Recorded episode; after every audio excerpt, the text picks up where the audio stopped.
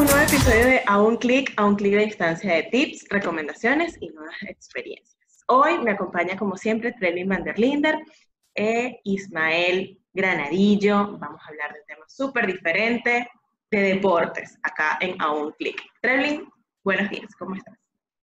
Estoy más contento que nunca. No te imaginas cuánto disfruto hablar de deporte. Y mira quién nos acompaña hoy. Ismael, gran amigo de la casa, gran amigo de la familia y muy pocas tertulias de deportes, pero qué buenas fueron en su momento y estamos retomando. Ismael, ¿cómo estás?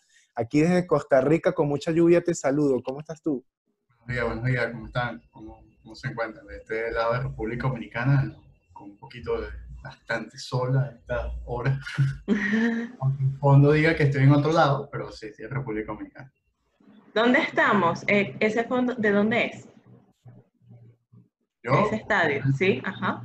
soy venezolano, eh, estoy en República Dominicana y el estadio es del equipo de los Miami Marlins, ubicado en el sur de la Florida. Ok, de Miami Marlins. Muy bien. Cuéntanos. Eh, ah, pero si tenemos el otro fondo de allá, de los Leones del Caracas. No, si esto es así, hay que hacerlo a menos, realmente. Si aquí se trata de aupar a nuestros equipos, yo traigo a, a la pantalla mi fanatismo por los Leones del Caracas. Bien, bueno, no los acompaño allí, soy igual de los Leones del Caracas, pero, pero listo. Vamos a iniciar con este tema, vamos a hablar de las operaciones del béisbol. ¿Sí? Em, a ver, Ismael, bueno, pero ya va, antes de iniciar, tenemos que ir con la sección de noticias. Treblin, ¿tienes alguna noticia hoy? Bueno, creo que debemos seguir hablando de deportes. La novela Barcelona-Messi sigue, se sigue dando que hablar, qué irá a pasar con ese equipo, qué irá a pasar con ese jugador, ya se habla de posibilidades de cambios para el próximo año. Yo pienso que allí de verdad que ya queremos ver un resultado, un capítulo final pronto. Y a la expectativa de la pelea de- del 28 de noviembre con Tyson y su regreso, ¿será en realidad una pelea, Ismael, de exhibición o vamos a ver boxeo de verdad? ¿Qué opinas? Exhibición, Tyson ya se ha convertido en un showman. Yo pienso que va a ser completamente exhibición. Ojo, él es un tipo bastante competitivo y sé que va a intentar hacer algo de boxeo real, pero yo creo que va a tener mucho más de show que, que de, de la parte boxístico-pugilística. Eh, coincido con tu opinión, eh, pero conociendo ese espíritu de competencia de, de Tyson, cualquier juego brusco dentro de la pelea, digo juego brusco ya, ya entendido que se va a manejar, mira, puede desatar la furia de él y, y bueno, quién sabe qué pueda ocurrir. Que pase de todos menos un mordisco de oreja. Exacto, puede pasar cualquier cosa. No creo que él vaya a cometer ese mismo error dos veces, ¿no? Que ese, e- esa situación nos generó bastantes bromas a todos, nos ha dado para bastantes bromas, sobre todo durante la pandemia. Pobre Evander Holyfield. sí. Seguramente, Ismael, no tienes noticias. Ismael, cuéntanos. Tú sí es Bueno. verdad que traes la cartera llena de información. Bueno, como por mi carrera, ser periodista, tengo que leer el periódico prácticamente a diario. Y a nivel de béisbol, eh, ahí, esta es la época de, de ciertas noticias, ¿no? Muchos cambios a nivel organizacional en las, en las oficinas de los equipos de grandes ligas. Este, cambios de jugadores, eh, muchos están reorganizando las nóminas de equipos para saber quiénes dejan y quiénes no. Hay más de 400 agentes libres ¿verdad? este año, sobre todo muchos eh, jugadores establecidos, muchos jugadores veteranos que los equipos están dándole la oportunidad de que vayan al mercado a buscar otras opciones en otras organizaciones, porque los equipos están intentando también darle mucho, muchas oportunidades a su talento joven. ¿Verdad? Sin embargo, para mí, yo pienso como venezolano, pienso que la, la noticia más eh, importante y que está en desarrollo todavía es finalmente ver si va, va a haber eh, Liga de Béisbol venezolana en nuestro país. ¿no? El domingo el presidente Nicolás Maduro realizó un anuncio en el que él hablaba de, de diversos eventos deportivos que se están llevando a cabo en Venezuela y ahí hizo la acotación de que eh, a partir del 15 de noviembre iba a haber eh, liga, iba a haber temporada, temporada 2020-2021. Sin embargo, eh, desde agosto la, la, Liga Venezolana de Gol Profesional no ha realizado ningún anuncio oficial, no ha, no ha dicho de esta agua beberé. Este, es, es, obvio que deben estar trabajando para montar una temporada bajo los protocolos de bioseguridad eh, no solamente por el gobierno, sino también por el mandato de Major League Baseball. Entonces, estamos viendo a ver qué va a pasar ahí. Esa es la noticia importante porque hay muchas aristas que, que se pueden tocar en ese tema. Listo. Bueno, muchísimas gracias, Ismael, por actualizarnos y por darnos en tendencia. Eh, bueno, ahora sí vamos a iniciar. Como les comenté, vamos a hablar sobre las operaciones del béisbol. Eh, eh, nos comentaste que eres periodista y bueno, nada, como periodista siempre tienes que estar actualizado, siempre tienes que estar como que en tendencia. Eh, pero cuéntame, ¿por qué decidir irte por esta rama? O sea, ¿qué te motivó a, a bueno, inclinarte hacia el béisbol? Bueno, están, siendo periodista tuve la oportunidad de cubrir múltiples eventos y, y estar expuesto a, a, diferentes áreas, o sea, tener la oportunidad de ver diferentes áreas de, de la industria deportiva, específicamente del béisbol. Y cada vez, por cada año que pasaba, eh, me iba sintiendo más identificado con el trabajo de operaciones, con el, trabajo detrás del telón. No es que él, siendo periodista, estaba detrás, ¿verdad? Simplemente estaba a un costado, pero me fui involucrando más y sintiendo más identificado en esa área. Eh, adicionalmente, en el área de operaciones, uno tiene múltiples maneras de impactar, ¿verdad? Eh, de, del atleta, en este caso, como, como, comunicador social, como periodista, uno tiene esa labor social de tratar de ayudar, de, de, generar un impacto, en este caso en la sociedad, ¿verdad? Pero en el ámbito de operaciones, uno tiene la oportunidad de impactar la vida del atleta, ya sea porque eres un agente y estás buscando un contrato, lo cual va a ayudar a que él se tenga mejor calidad de vida, mejor ingreso, ¿verdad? Pero en las operaciones, o sea, desde el punto de vista organizacional, bueno, tú montas los eventos, montas las temporadas, te encargas de la logística del viaje, te encargas de la logística de, de, organizar el evento propiamente, de que haya medicina, de que haya implementos deportivos, esa parte. Y también la parte de desarrollo, que es donde estoy actualmente, en el área donde un equipo contrata a un jugador de 15 y 16 años, ¿verdad? invierte X cantidad de, de millones de dólares o de cientos de miles de dólares ¿verdad? Y es el llevarlo del punto A, que es la firma, a grandes ligas. ¿verdad? Ese es un proceso que para el latino toma mucho más tiempo que para un estadounidense. Eh, ¿Por qué? Porque el estadounidense cuando llega al profesional ya, es un, eh, ya está más hecho, o sea, ya es mucho más adulto. No es que es un pelotero que ya tiene mucho más camino recorrido, ¿verdad? No es que el latino no lo tenga, pero el latino tiene que trans, eh, elevar el tema de va, eh, traspasar barrera cultural, a, a aclimatarse un nuevo idioma y aprender a jugar béisbol bajo las condiciones que el equipo quiere. Entonces, esa parte de desarrollo es donde me encuentro en este momento. Yo estoy exactamente en el punto número uno. Recién de la firma, pasan a la academia del equipo de los Miami Marlins y ahí es donde empieza el desarrollo. Bueno, el equipo tiene una, una gran cantidad de coaches sumamente talentosos, tanto dominicanos como venezolanos, como de otros países, que ayudan a que ese jugador empiece su andar, ¿verdad? Eh, preparándose para llegar en la mejor condición posible a los Estados Unidos y empezar su trayecto en ligas menores hasta llegar a grandes. Ismael, Qué agradable escucharte y vamos a aprovechar el espacio de obtener información de primera mano. ¿Qué está pasando en Miami? Porque recientemente eh, tuvimos playoffs tanto en básquetbol como en béisbol y ahí estuvo presente Miami, se está moviendo. Florida tiene representación allí. Entonces, ¿qué está pasando con ese equipo de Miami que está revolucionando en el béisbol?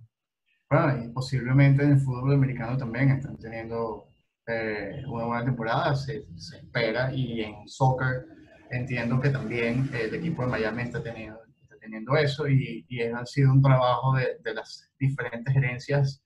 No es que trabajen de la mano, pero sí tienen comunicación entre ellos, ¿verdad? porque lo que están todos tratando es de generar un impacto en la zona del sur de Miami y de Miami, el estado de Florida en general, porque Miami se veía como una ciudad muy turística, ¿verdad? donde la gente, los equipos deportivos no tenían eh, tenían ese atractivo, pero era como algo no tan arraigado. Ahora ellos están generando ese arraigo de marca en la ciudad, tratando de identificarse con la ciudad y, tu, vemos múltiples iniciativas a nivel de comunidad. El equipo de Miami Marlins estuvo el día de ayer realizando entregas de, de comida eh, para los que están, los voluntarios que estuviesen trabajando en los centros de votaciones para generar ese, ese, impacto en la comunidad, para que la gente se sienta identificada con su marca. Y así como lo hizo en Miami Marlins, lo hizo Heat, lo hicieron los Dolphins y múltiples. ¿no? El equipo a nivel del equipo de Miami Marlins, desde hace tres años, eh, fueron comprados por Derek Jeter y un grupo de inversionistas y ellos empezaron lo que en principio se creía que era una, un desmembramiento de la organización a nivel deportivo, es decir, cambiando y dejando libre a múltiples jugadores veteranos, superestrellas. Eh, de hecho, Giancarlo Stanton, que está hoy con los Yankees de Nueva York, eh, por, en su momento fue el pelotero mejor pagado, era de los Marlins y ellos lo cambian a Nueva York. Eh, Christian Yelich lo envían a los cerveceros Milwaukee en cambio. Este, todas esa, esas transacciones permitieron al equipo adquirir talento joven ¿verdad? Que fueron desarrollando poco a poco y es lo que vemos hoy en el terreno de juego. no, no, solamente por eso, o ha sido un trabajo de escauteo, ha sido un trabajo de desarrollo, ha sido un trabajo de operaciones a nivel de transacciones, de gerencia, de ir captando material muy joven e irlo formando para generar ese núcleo, esa base que, no, que te dé de manera sustentable la capacidad de competir por muchos años y no tengas que depender de ir a la agencia libre que, y contratar jugadores nuevos, ¿verdad? Costosos o superestrellas para completar tu equipo. Eh, la agencia libre, al menos dentro de nuestra organización, se ve como simplemente complementar lo que ya tú tienes, no buscar una herramienta que necesites para ello. Qué bueno tener a Giancarlo del lado de los Yankees. Bien sabes que simpatizo a los Yankees, este, pero también los Marlins es parte de, de, simpatía nuestra. Recuerdo todavía cuando Miguel Cabrera estaba por allí incursionando, comenzando y comenzaron esos honrones a salir desde la ciudad de, de Miami. Sí, bueno, ya hace bastante tiempo. Casualmente, Miguel Cabrera llegó a las grandes ligas en 2003, que había sido el, el último año hasta este, ¿verdad? Cuando los Marlins llegaron a la postemporada y Miguel Cabrera fue parte fundamental de ese equipo de 2003, aunque llegó un poco tarde en la temporada, porque soy un muchacho de apenas 20 años, eh, pero se convirtió en, en, una figura en esa postemporada, llevando, ayudando al equipo de manera ofensiva a, ganar la Serie Mundial en esa época. Y esperemos este año, eh, a partir de este año y años subsiguientes, eh, los Marlins tengan la capacidad de contar con un pelotero así como él. Desde el punto de vista venezolano, ahorita tienen a, varios bastante buenos. Contaron con varios que ya uno ya anunció su retiro, que fue Francisco Cervelli, pero cuentan con Miguel Rojas, que es el capitán del equipo y, y el shortstop y es venezolano. O sea que eso es muy bueno. Tienen muchos más muchachos jóvenes eh, en la granja y, y ellos ejemplo de lo que decía Agencia Libre, ellos contrataron a Jesús Aguilar, otro venezolano, simplemente para completar un aspecto de su juego que les hacía falta. Te quería consultar, eh, girando en el mismo tema, em, Ismael, esa, ese sentimiento, esa emoción que se quiere generar en los estadios, ya, ya que tienes una imagen allí que habla del estadio de los Marlins, eh, ha cambiado. Ya, ya ir al estadio es una experiencia totalmente diferente. De hecho, creo que ese estadio tiene un paseo eh, que tiene una, una, un toque de, artístico de un venezolano Cuéntanos de eso, cómo, cómo lo experimenta, cómo lo quiere proyectar los Marlins a, a su fanaticada. Bueno, mm, yo te puedo dar la respuesta desde el punto de vista más macro, no necesariamente específico de los Marlins, eh, porque soy muy nuevo en la organización. O sea, estamos viendo, como te está diciendo, es, es lo que yo puedo ver desde el punto de vista de impacto en la, en, en la sociedad de del sur de Miami, o es lo que se busca, ¿verdad? Pero a nivel de industria, el béisbol estaba buscando captar más gente, de que el fanático vaya más al estadio y que se involucre más con el juego. En, Major League Baseball ha lanzado eh, plataformas a nivel digital para fomentar el fanatismo eh, y los equipos están haciendo lo propio. En el caso del equipo de Miami Marlins, sí, tú comentabas, eh, como comentabas, está el, el, paseo de Carlos Cruz 10 en la parte arquitectónica de, de la construcción, es uno de los estadios más nuevos que hay, más modernos, ¿verdad? Y está esa, esa construcción, ¿verdad? Y eso es parte de una plaza de, para generar un impacto en la sociedad del sur de, de, la pequeña Habana, que es más cercano donde está el estadio, a la gente vaya al estadio y, pase tiempo por allí. Entonces el estadio es visto más como un centro comercial, tiene, tiene restaurantes, tiene eh, accesos bastante económicos para que el, fanático vaya al estadio, ¿verdad? Y, los equipos de grandes ligas están tratando de generar ese fan service, ese servicio eh, o fan experience, esa experiencia fanático para que no necesariamente tenga que ir y sentarse a ver el juego. Tú puedes ir, ver el juego, pero también, mira, ah, quiero ir y ver tiendas, o sea, ir y comprar una gorra de los Marlins en este caso, o ir, mira, ir, voy, me estoy tomando un trago, o simplemente estoy por la zona, oye, quiero un trago, voy, mira que está aquí este restaurante abierto, déjame entrar y, bueno, me estoy tomando mi trago, pero tengo la oportunidad de ver el juego allí paso un par de horas, tres, cuatro horas, dos horas viendo mi juego, una hora, me voy, dos, tres y no tuve que pagar una entrada completa. Esa es la idea de ver si esa fórmula te permite generar ese impacto que vaya el fanático quiera ir. Porque estamos en la época de la inmediatez y lastimosamente el gol es un juego en el que eh, es un poco más lento a diferencia del baloncesto, del, del fútbol, soccer. Entonces eso hace que tengas que requerir a otras estrategias para tratar de mantener la atención de tu fanático. Claro, de esa forma también este, estimulas el, el tema del consumo, ¿no? Y, y, bueno, vemos que la industria va cambiando cada vez un poco más para, para bueno, mejorar la experiencia del usuario y que va en todos los ámbitos, en todos los ámbitos, perdón. Eh, te quería preguntar, Ismael, mencionabas hace un momento que, bueno, te has dedicado a este tema de, desarrollo de jugadores, ¿cierto? Eh, en ese punto, ¿qué has notado diferente o cuál sientes que, que, pudiese ser quizás no tanto la dificultad, pero sí ese punto de enfoque donde dices, ok, aquí hay que trabajar el desarrollo de los jugadores? La meta del, del equipo y no hablo de mal, hablo de una organización de grandes ligas, es poner la mayor cantidad de talento o el mejor talento posible en tu nómina de grandes ligas al final del día, o cada día en cada juego. Muchos jugadores pasan, muy pocos llegan, pero la idea de, de la organización o de las organizaciones es generar ese impacto para que a lo mejor de 100, de 100 peloteros que firmaste, llegó, te llegó uno, pero de ese uno que llegó a grandes ligas, quedaron 10 que pueden ser, terminar siendo coaches o entrenadores dentro de tu propia organización. ¿verdad? Y de eso, de, eso, de esos restantes 80 que te quedan, a lo mejor 5 pueden convertirse en scouts. Mm. O a lo mejor 2 pasan a las oficinas.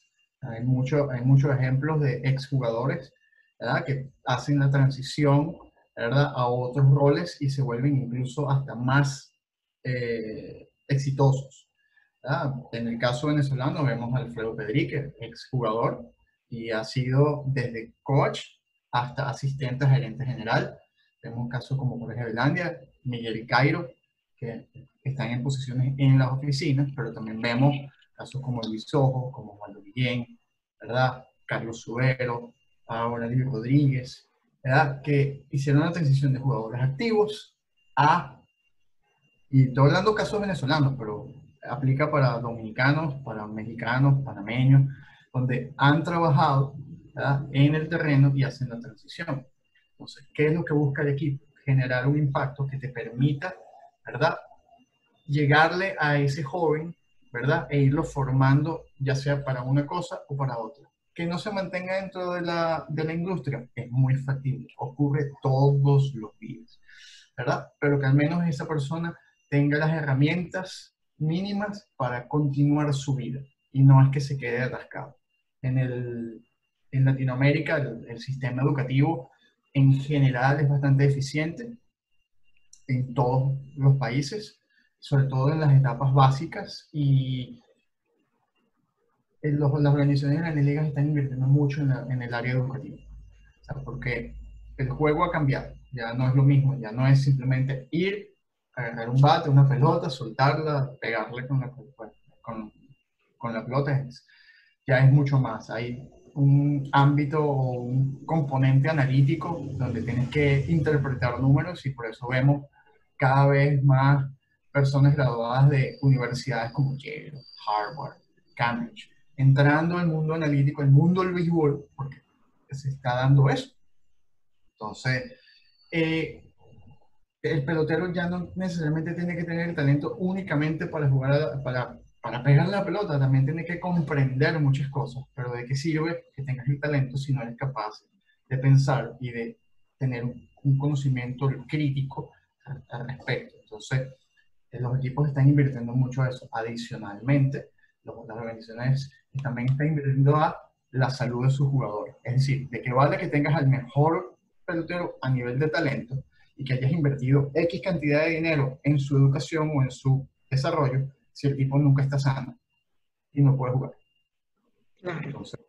bueno, es tan cierto eso que comentas que de hecho mencionabas que uno de los inversionistas del, del equipo de los Marlins hoy en día es Derek Jeter, una estrella del béisbol. Se formó dentro y fuera de la cancha y ahí lo tenemos. Yo creo que es todo un emblema de lo que dices. Sí, bueno, esa es una de las cosas y él mismo lo ha dicho. Él eh, está en este proceso aprendiendo, porque formó dentro de, los terrenos y ahora está aprendiendo del otro ámbito del asunto. Eso es, eso es parte, parte de ese proceso. Alex Rodríguez es otro ejemplo. Otro ejemplo. Otro ejemplo. Mira, Ismael, yo sigo teniendo aquí preguntas que quiero hacerte y bueno, vamos a hacerle una a Carla y tú le ayudas, Ismael. Carla, ¿qué opinas? ¿Qué pasó con los Ángeles Dodgers campeones de la Serie Mundial, Ángeles Lakers.